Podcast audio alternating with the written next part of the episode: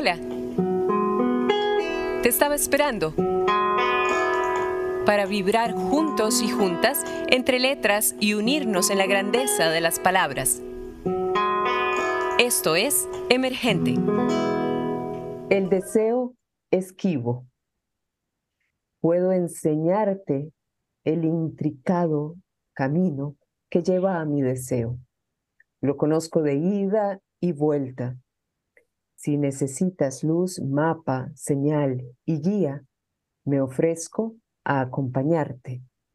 Sé del deseo que me cubre con el vaho del trópico. Sé dónde se esconde el deseo en las madrugadas de lluvia. Conozco el canto sonoro de mi cuerpo al sol del mediodía. Te puedo enseñar cómo responde mi piel a la caricia y te cito un ejemplo. Aquí, en el cuello, puedes desatar hogueras. En los párpados, caminar con paso firme al olvido de lo que no sea un palpitar de gorriones en la sangre. En la intrincada piel de mis orejas puedes despertar canciones olvidadas. La pálida piel de mis caderas la piel triste de mis muslos, la dulce piel de los pezones articulan la voz de mi deseo. Puedo llevar tu mano por los pasadizos secretos de mi sexo para que descubras lava y fuego y fondo de la tierra, porque nadie como yo puede guiarte para encontrar el camino que llega a mi deseo esquivo. Hola amigos y amigas de Emergente. Soy Wendy Alvarado y aquí estamos en otro programa más.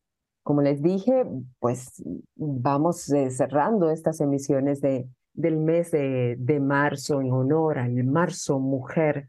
Eh, ¿Cómo se debe? Con broche de oro. Esto que escucharon eh, es de Arabella Salaberry, quien es nuestra invitada de lujo en este otro nuestro eh, emergente. Así que estamos pues de manteles largos acá porque ella nos acompaña. Voy a hablar un poquitito de ella antes de dejarla con, con estos micrófonos.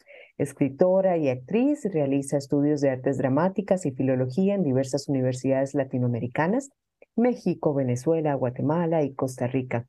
Ha publicado con reconocidas editoriales nacionales y extranjeras Dentro de sus publicaciones Llueve pájaros, Erótica, Violenta piel, ¿Dónde estás? Puerto Limón, Continuidad del aire, Chicas malas, Breviario del deseo esquivo, Aborrecencias. Ha sido presidenta y vicepresidenta de la Asociación Costarricense de Escritoras hace 2004-2010, directora del, del grupo El Duende de Gestión y Producción Cultural su obra literaria ha sido considerada en antologías, revistas, periódicos y blogs literarios en Iberoamérica, traducida al inglés, polaco, bengalí, catalán, italiano y al húngaro. Ha ofrecido recitales en Argentina, Brasil, Panamá, Chile, México, Nicaragua, Costa Rica. Dirige talleres de comunicación, jurado en concursos de poesía y narrativa en el país y en el ámbito también internacional, invitada a importantes encuentros literarios, ha participado como actriz protagónica y de reparto en más de 40 montajes de diversas instituciones, cine, radio, televisión. Pues nada más y nada menos, Arabela, muchísimas gracias por acompañarnos a este tu espacio de emergente. Bienvenida. Agradecidísima con esa cálida presentación. Em, en fin, yo creo que suena mucho, pero es que tengo ya los años bastantes de estar muy metida en este tema de la cultura, así que eh, pues sí, suena, suena como que cosa, pero tantos años, sí. Entonces eh. Se vale, se vale. Claro, no, los años de la cultura son los años cronológicos, porque qué bueno, no se, no se te logran ver todavía, qué bárbaro. Ay, qué linda. Estaba sacando la cuenta que ya son casi 60 años de estar inmersa en, en temas de cultura, ¿verdad? Em, es un trabajo pues muy satisfactorio, sobre todo a esta edad. El año pasado, no, antepasado, eh, tuvieron el, no sé, este, la diferencia de otorgarme el Premio Nacional de Cultura, que agradecí profundamente, y que se aunaba a los dos premios de literatura. Pero bueno, si piensan que son 60 años de trabajo, pues fue como la culminación de un proceso ya muy largo, que por supuesto continúa, porque hablar de, de, de, procesos en el arte, pues tampoco, uno siempre está con algún proyecto entre manos, siempre está con ganas de hacer cosas, y, y si no tiene ganas, alguien llega y lo pellizca por algún lado y lo compromete, y termina, termina una también este, haciendo pues locuritas, ¿verdad? Así es, ¿no? Y, en buena hora, que son, que, que llegan a ser grandes locuras, ¿verdad? Que, que impactan de forma tan positiva en nuestro quehacer cultural y literario. Felicidades. Bueno, pues muchísimas gracias. Sí. Y ¿Te bueno, esperabas el premio, Arabela? ¿Perdón? ¿Te esperabas el premio? ¿Te esperabas este, este reconocimiento? No, no. bueno, el, el, digamos, el Magón eh, me, me dijeron que iban a presentar mi candidatura, porque ahora se hace así, pero ya lo habían hecho en otra oportunidad y no había pasado nada. Entonces yo dije, bueno, pues vayan, qué lindos, qué lindas que son, porque realmente fue un grupo de poetas, amigas, mis, mis chicas, las grandes del apocalipsis, digo yo, porque se comprometieron a escarbar en mi currículum por todo lado, ¿verdad? Y buscaron información y eh, presentaron el currículum más completo que se, puede, se le pueda ocurrir a cualquier persona y junto con eh, Ronald Bonilla también, que estuvo pues trabajando en esta presentación. Pero bueno, yo dije qué lindo, pero, pero bueno. y fue.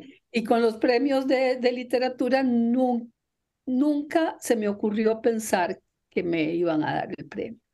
Pues maravilloso. E, es, muy lindo, sobre todo porque ni siquiera conocía a las, solamente en un caso conocía a una persona, pero no sabía que estaba en el jurado.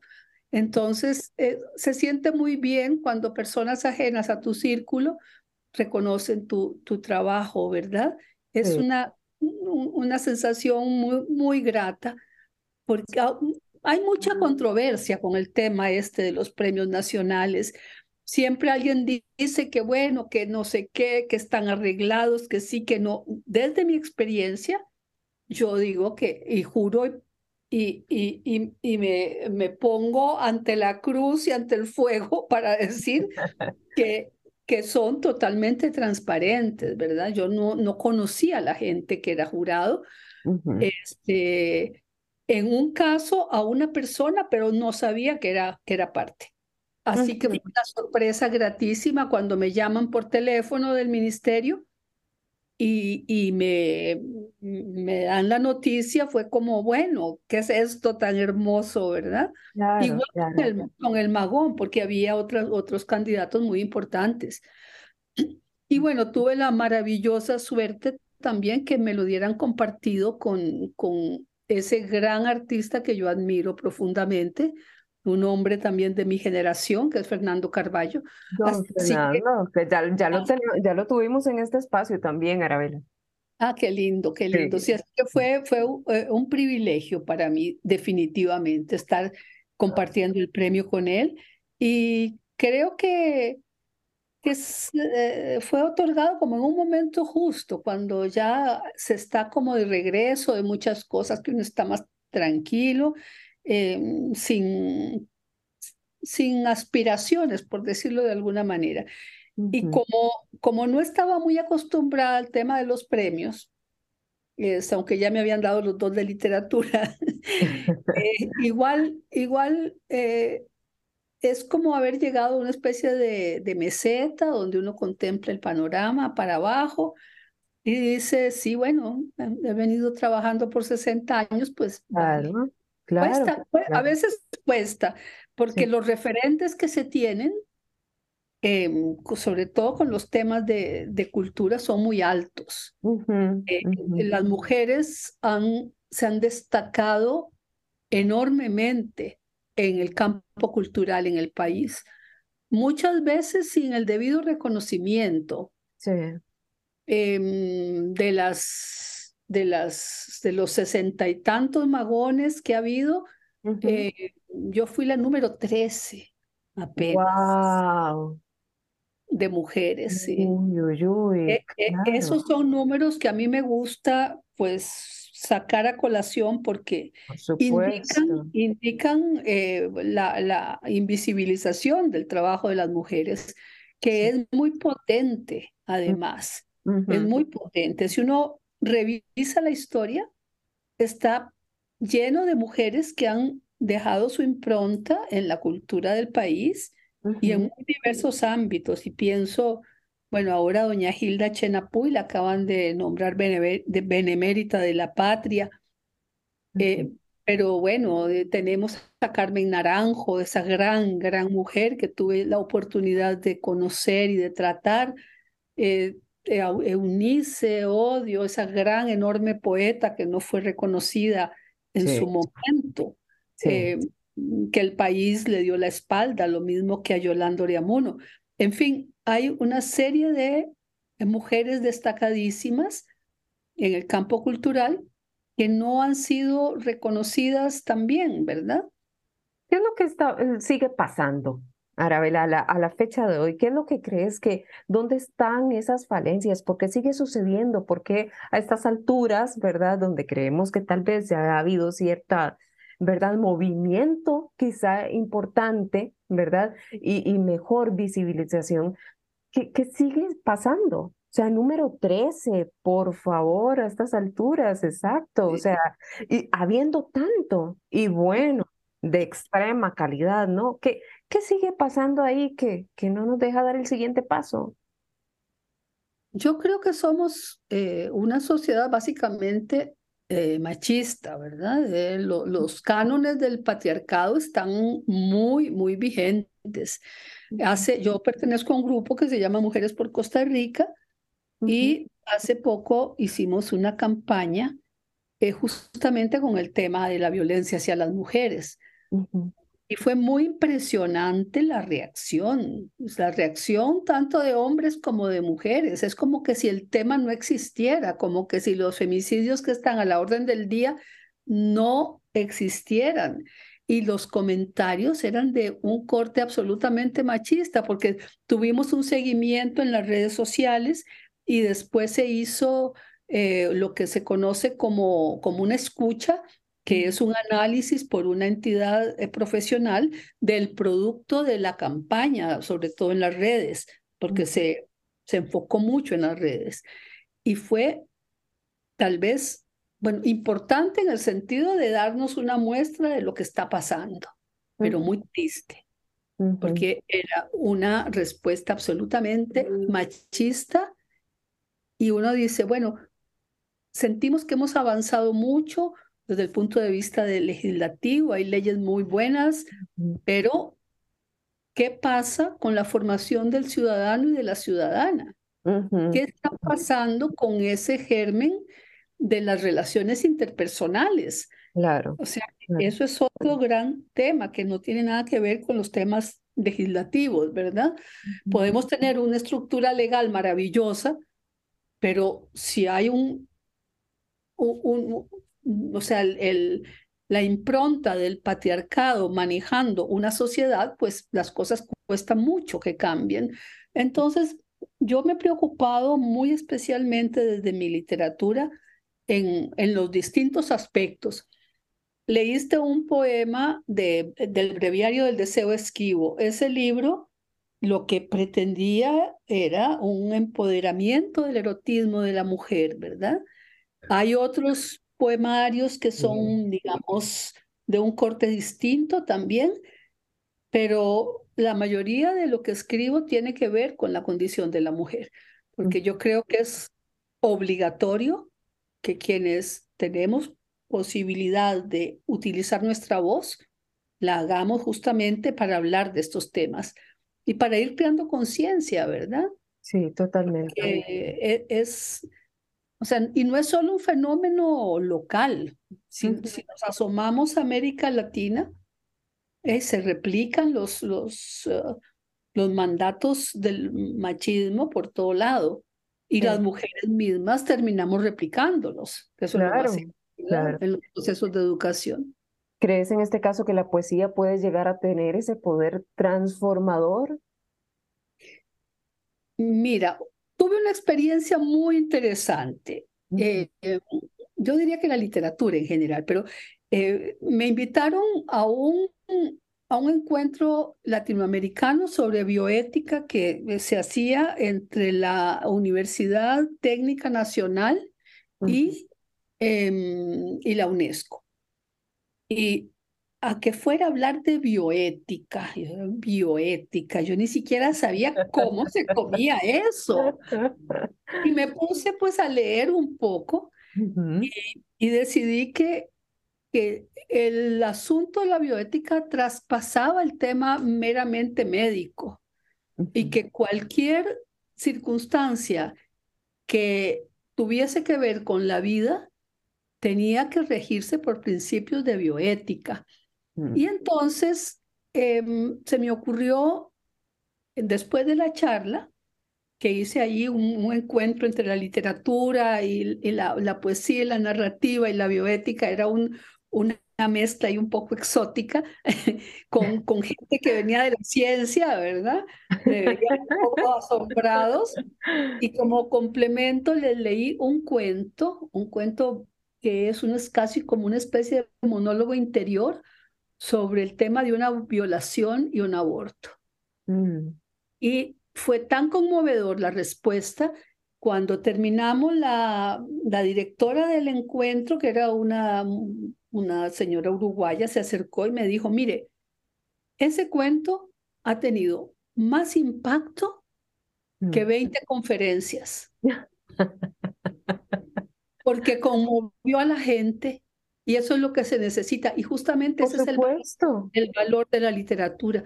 Totalmente. Algo... Sacas de esos perfiles, ¿verdad? Que son totalmente diferentes, ¿verdad? De las personas, ¿verdad? Los sacas de ahí, de, ese espacio en el que tal vez nunca han llegado, ¿verdad? No, nunca han explorado y en el que mm, tal vez se sienten bien, ¿verdad? Claro, es una perspectiva distinta para un tema que posiblemente han, han, tratado miles de veces la legislación sobre el aborto y esto y lo otro, ah. pero oír la historia de una chica que es violada en una playa y que termina en un proceso terrible, eso los movió más que todo lo que analizaron a nivel legislativo. Entonces yo creo que ese es el valor justamente de la literatura y del arte en general, mover a las personas en otros espacios distintos, en, en una, eh, desde la emotividad. Estaba también leyendo ahí, oyendo, no sé, ahora no, uno no sabe si lee o ve o tiktotea.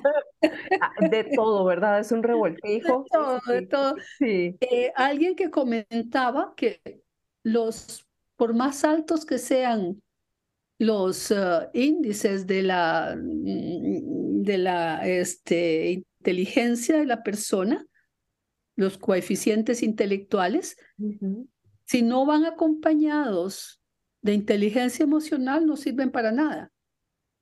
Y justamente el, lo que mueve la literatura es la parte emotiva. Entonces creo que hay una función ahí que es interesante de, de explorar un poco más, ¿verdad? A mí a veces, bueno, yo escribo narrativa y escribo cuento, novela y también poesía. A veces me preguntan, pero ¿para qué sirve la poesía? Entonces, bueno, ¿qué decir? Yo digo, sirve para, para todo y para nada. O sea, ¿para qué sirve, para qué sirve respirar o para qué sirve el aire o, o el sol o no sé? Pero si uno explora un poquito más y se pone un poquito científico, descubre que tiene propiedades muy particulares. Por ejemplo, para estimular las nuevas conexiones neuronales. Resulta que la poesía rompe la estructura Em, tradicional de la gramática. Te pone los verbos por acá o los adjetivos o una locura o, o aquí está el, el, el sujeto y, y cinco versos después está el adjetivo que lo califica. En fin, eso te obliga a pensar de una manera distinta. Sí. y establecer nuevas conexiones. Entonces yo digo, sirve para hacerte más inteligente. Por supuesto. para eso sirve. Es interesante, ¿verdad? En el tema de relaciones interpersonales, ¿verdad? Eso se lo puedes llevar a un joven, ¿verdad? Por ejemplo, que nunca ha hecho este contacto con la poesía y puede ser atractivo, puede ser interesante. Yo le digo, si va a estudiar ingeniería, lea poesía porque va, va a terminar siendo más inteligente. y va a entender mejor las fórmulas de la, de la física, etcétera. Así que por ahí andamos. Así Sirve para todo. Así es, así es, totalmente de acuerdo. Arabela, queremos escucharte. ¿Qué, qué, qué nos vas a leer? Qué lío, ¿verdad? Yo, yo ahí vamos, ahí vamos intercalando entre la lectura de tu poesía y lo que tengas ahí para compartir. aquí yo tengo, tengo un poema que, que pues siempre lo leo, porque digo que es una especie de manifiesto de mi generación, pero que ha sido adoptado por las nuevas generaciones. Eh, cuando se lo leo a las muchachas jóvenes, les fascina y eso me encanta, ¿verdad? Porque se me establece un contacto con, con universitarias, con adolescentes, etcétera. Y se llama justamente Chicas Malas. Eso le da el, el nombre al poemario, Chicas Malas. Poemario, sí, buenísimo. Dice, fuimos las chicas malas, asustamos a vecinos, escandalizamos a señoras de Misal y Rosario, siempre de negro, diluidas entre sombras, desapareciendo en los espejos. Tomábamos coñac en tardes clandestinas, mientras el jazz nos cubría para escurrirse luego por los poros. Disfrutábamos la hierba ocasionalmente, sin compulsiones, cuando queríamos abrir los ventanales del cielo y mirar trasnochadamente lo que hubiese. Nacimos despidiendo guerras, vivimos Vietnam, un acto obsceno, y en la piel el dolor de Hiroshima y Nagasaki. Nos desvelamos con Sartre, mas fue Simón quien hilvanó nuestra protesta. Consideramos a los Beatles un tanto pueriles. Era Piaf quien nos alimentaba. Trenzamos flores, guirnaldas, pero fuimos suspicaces con las exportaciones del norte. Nunca pensamos que seríamos reinas sí quisimos con el Che ser compañeras. Compartimos cuerpo y alma, sin pedir nada a cambio. La vida ha sido nuestro manifiesto. Encendimos lámparas para apagar la angustia de estar vivas. Vivimos tan, tan intensamente que ningún dolor nos fue ni nos podrá ser jamás ajeno. Fuimos las chicas malas Olíamos a incienso, a pachulí, otras veces a menta fresca, pero el olor que nos acompañó fue el de la melancolía. Fuimos las chicas malas y aunque, aunque no lo confiese abiertamente, por el qué dirán los hijos, los amigos sensatos, el perro, los parientes, seguimos y seguiremos siendo chicas malas. Así que si hay alguna chica mal oyéndonos por ahí, ya sabe que se une al club. Ay, yo. Qué por supuesto, ya usted está matriculada, Wendy. Ah, ok, ok. De primerita, qué belleza, Arabela, totalmente identificada, la verdad. Qué belleza, es una belleza. ¿Se explica la poesía, Arabela? Yo creo que no, yo creo que no. A veces hay poetas que comienzan todo un rollo previo a explicar el poema, porque este poema taca, taca, taca. Yo creo que la poesía alude a la emoción. Entonces es como un río que hay que dejar que fluya tranquilo, sin, sin, eh, sin contención y sin tanto eh, delimitación, ¿verdad? Cuando uno explica, el que escucha va a irse por la explicación que uno dio. Si uno lo deja que fluya abiertamente, como sea, a cada persona le dice algo distinto. Y de eso se trata la literatura, ¿verdad? En realidad, toda la literatura, que cada lector complemente de acuerdo a su experiencia de vida, a su necesidad, a su emotividad. O sea, va por, por distintos cauces, ¿verdad? Sí, sí, así es. Vos, vos sos estudiada en las artes dramáticas también.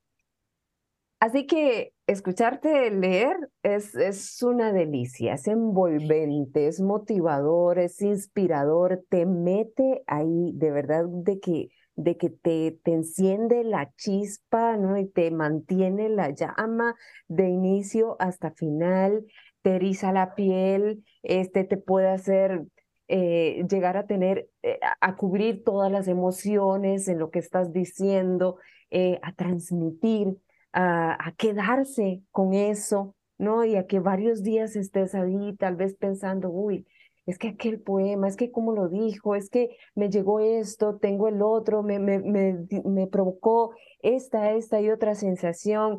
¿Qué es lo que sucede, Arabela, ahora? Tenemos muchos poetas muy buenos, de, de extrema calidad, sí, pero los lees y es, es maravilloso leer su escrito en un libro, ¿no? Pero vas y los escuchas y decís, eh, pues, asesinar. fue lo que yo leí. yo aquí, pues es todo lo contrario lo que yo leí, que aburrido, no, o sea, no se le escucha bien, no le entiendo bien, no le, Casualmente por eso, no sé si te has dado cuenta, pero en los recitales de poesía, ¿verdad? Normalmente no tenemos como mucha afluencia, ¿cierto? Porque eso pasa. un poco aburrido. ¿Qué, ¿Qué, es lo que nos hace falta? ¿Qué es lo que nos hace falta para capturar así como, como lo haces uh, como a nosotros, los otros eh, poetas mundanos? ¿Qué hacemos? ¿Qué hacemos? ¿Cómo, cómo yo creo que, que, va por ahí. ¿Por qué, no, ¿Por qué no aprender a leer bien, verdad? ¿Por qué no? A ver, Federico García Lorca, que era hombre de teatro también y que era escritor y que era eh, músico, eh, dijo una frase que a mí me parece una genialidad. Dijo, el poeta debe defender su palabra y se refería al hecho de eh, no solamente decirla, sino ponerla en buen lugar, ¿verdad? A la, a la, palabra en el sentido poético, a lo que, a lo que escribía. Entonces, creo que pasa también por ahí. Recordemos que el, el, la poesía fue en primera instancia un ejercicio eh, oral, de oralidad, y, y creo que hay que pensarlo, eso, Em, yo creo que estamos muy últimamente muy dados a escribir eh, poesía mirándonos el ombligo. Una vez le dije esto a un poeta y se ofendió mucho, pero, pero sí, estamos em, copiando modelos bukowskianos de una sociedad que no tiene ni puñeta que ver con nosotros. Y entonces son unos poemas de, del, no sé, del escupitajo y de la y, y, de la, mm, no sé, les, la tristeza profunda, la melancolía de cortarse las venas y, en fin, por supuesto que vivimos así muchas veces y el hecho de escribir poesía eh, sucede muchas veces porque somos extremos en lo que sentimos, pero tenemos estamos inmersos en el Caribe. este, y si en la meseta no nos sentimos caribeños, estamos inmersos en la exuberancia de, de esta zona intertropical. Entonces, respondamos a eso, abrámonos a eso, aún en nuestras desesperaciones, busquemos la forma. Y por otro lado, la manera de decir también, eso yo creo que apuntaste algo muy, muy cierto. Es algo que es importante, poder decir, poder defender el poema. A mí me, me conmueve mucho. Una vez Alfonso Chase me dijo que a él le encantaba oírme. Incluso me dijo que hasta más que leerme, a pesar de que es mi hermano del alma. Saludito al querido Chase, por supuesto. Entonces, eh, eh, sí, creo que sería bueno que, que se reflexionara desde los escritores de cómo enamorar a su público. Y la gente se enamora. mis experiencias en recitales, eh, cuando he hecho presentaciones de libros, etcétera, eh, la gente queda encantada y, quiere comprar los libros y está estimulada y feliz, ¿verdad? Oyendo. Entonces, ¿por qué no hacer un ejercicio de, de autorreflexión y, y, pensar, bueno, voy a defender mi poema, voy a defender mi palabra? Así es, así es. Meternos esa ayudadita que yo creo que, que no está de más, ¿verdad? Para que llegue y cale un poco más, ¿verdad? Que sí es importante, importante. Arabela, yo voy a leer algo más de aquí. Dice así, dice, allí quise exponer mi cuerpo al roce humedecido de tus dedos, abrirlo así, recostado sobre la rosa de los vientos, dejar que lo traspasen aguaceros y tormentas, que la luna dibuje su silueta, el sol le aplaque ese frío constante al que nos condena la vida. Y aquí estoy, a la espera de tus manos, alfarero. Del breviario del deseo esquivo también. Voy a citar eh, lo que dice al final del libro por, por nuestra querida Marjorie Ross.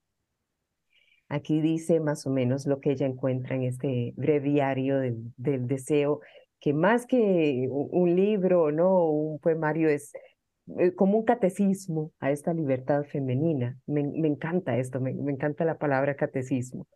E instruye a la mujer sobre cómo nadar en el vasto mar del deseo, danzando entre las olas hasta mar adentro, a pesar del miedo del día después y del ardor de la huella indeleble en la memoria rebelde, no con rebeldía adolescente, sino con la decisión de una mujer madura que ve la distancia, se libera de las amarras de siglos y en el proceso nos libera a todas sus congéneres. Maravilloso. Y tal vez para, para cerrar, Arabela, y que nos termines leyendo también, tal vez que tengas ahí el último poemita para cerrar.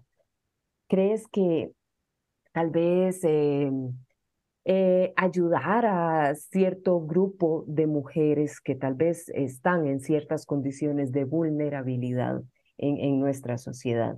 ¿Crees que meterlas o ayudarles a, involucrarse más de lleno en este proceso del oficio, de la escritura, en específico tal vez de la poesía, pueda llegar a, a verse en ellas como un proceso liberador, más, más como un proceso terapéutico, ¿verdad? Que ayude como también a, a, a, sublevar estas falencias de la sociedad, ¿verdad? Que no, a las que no está llegando la sociedad como tal. Así es, definitivamente. Yo creo que cuando uno tiene el espacio de la introspección, eh, tiene un paso muy potente ya avanzando.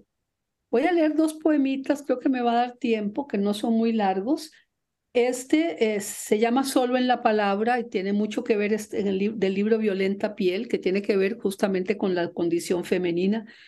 Solo en la palabra me alimento, solo en el destierro del silencio, ante las hojas vacías me redimo, solo de palabras, solo en la palabra, la sílaba, la letra, en el hospitalario esquema del vocablo, para compartir con las exhaustas las que habitan el país de la clausura, las que no saben cómo se deletrea el término futuro, solo de palabras, en la bofetada abierta los silencios, solo en la palabra me restauro. Creo que eso responde un poco a, lo que estabas. Y voy a leerles este otro poema. Responde todo, Aroela. Así es. Violenta piel, no me contengo, vaso colmado, Disparo en diagonal y hago un círculo perfecto hacia el delirio. No me contengo, tampoco alcanzo a colocar correctamente los clavos para sostener estrellas. No me contengo, desaparezco en hostigada ruta, total incontinencia de mí misma, violenta piel, no adivino, no descubro, no sé si me derramo en dolor o me derramo en gozo, no me contengo, Vivo entre rasgaduras, lanzas y corona de espinas, irredenta, violenta piel, violento silencio, no me contengo, pájaro sin alas, emplumado lagarto, herido animal, oquedad inconclusa, violenta piel, así me vivo, muriendo desde la vida cotidianas muertes y en ajena presencia de la mía, violenta piel. Es el título del, del libro, de uno de los libros. Y bueno, este, este poemario, Búscame en la Palabra, que fue el que recibió el Premio Nacional de Literatura en la rama de, de poesía, reúne eh, una serie de, de, fragmentos de mis distintos libros y algunos poemas inéditos de la temprana juventud, casi, casi de preadolescencia, y, de la, y, algunos poemas más viejitos de ahora que, están que estaban inéditos. Qué belleza, qué belleza, lo merecido. Así es. Arabela, muchísimas gracias. Ya se nos acaba el tiempito, pero pues yo creo que ha sido sumamente provechoso, ha sido riquísimo compartir aquí con vos y sé que así eh, está siendo del agrado de nuestros Radio Escuchas. Muchísimas gracias a la gente de Radio U por esta coproducción y de verdad gracias a vos, profundamente agradecida con vos y gracias por este trabajo que, que haces de excelencia, que es un regalo para nosotros y nosotras. Bueno, un abrazo a los y las escuchas con todo mi cariño y Wendy, Wendy Alvarado, feliz de esta conversa con vos y muy agradecida también. Gracias, Arabela. Hasta pronto. Emergente, un programa en coproducción con Radio U, Universidad de Costa Rica.